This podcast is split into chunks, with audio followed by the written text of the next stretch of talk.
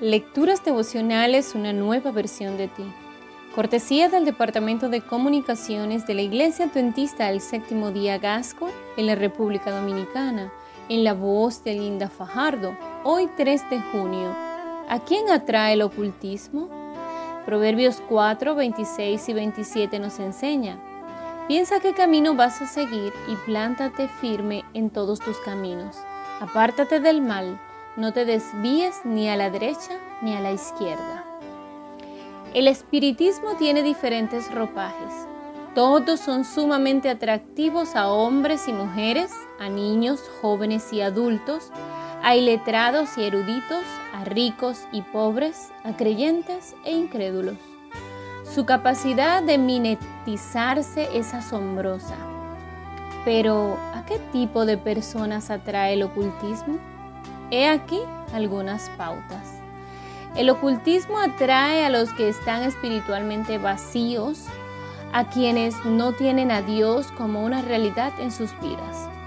Cuanto más vacía esté tu vida en el aspecto espiritual, más posibilidades hay de que un día te acerques al mundo tenebroso del espiritismo.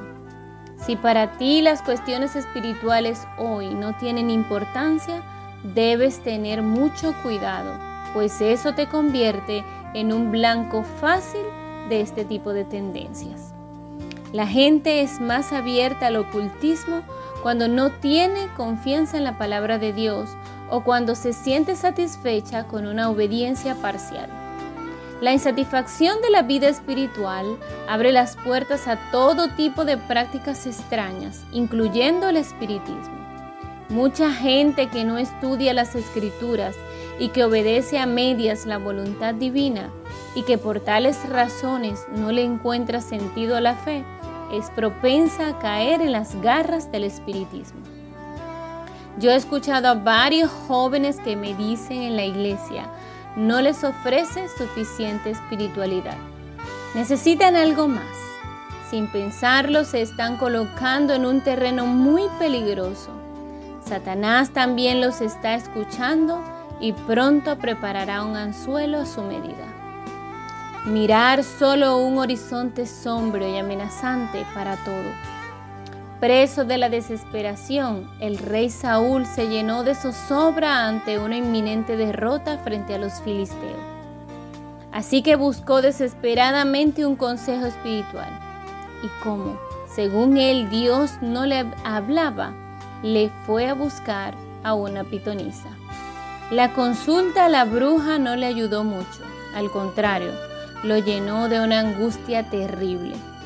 Su ánimo desplomado contagió al ejército hebreo, el cual sufrió una amarga derrota ante sus enemigos. La gente que vive con la queja en los labios y practica un pesimismo asfixiante es más proclive a buscar en un momento de desesperación opciones espiritistas como una salida a sus problemas. De alguna manera, Satanás te induce a ver el lado negativo de la vida y luego se presenta como la gran solución a tus contrariedades.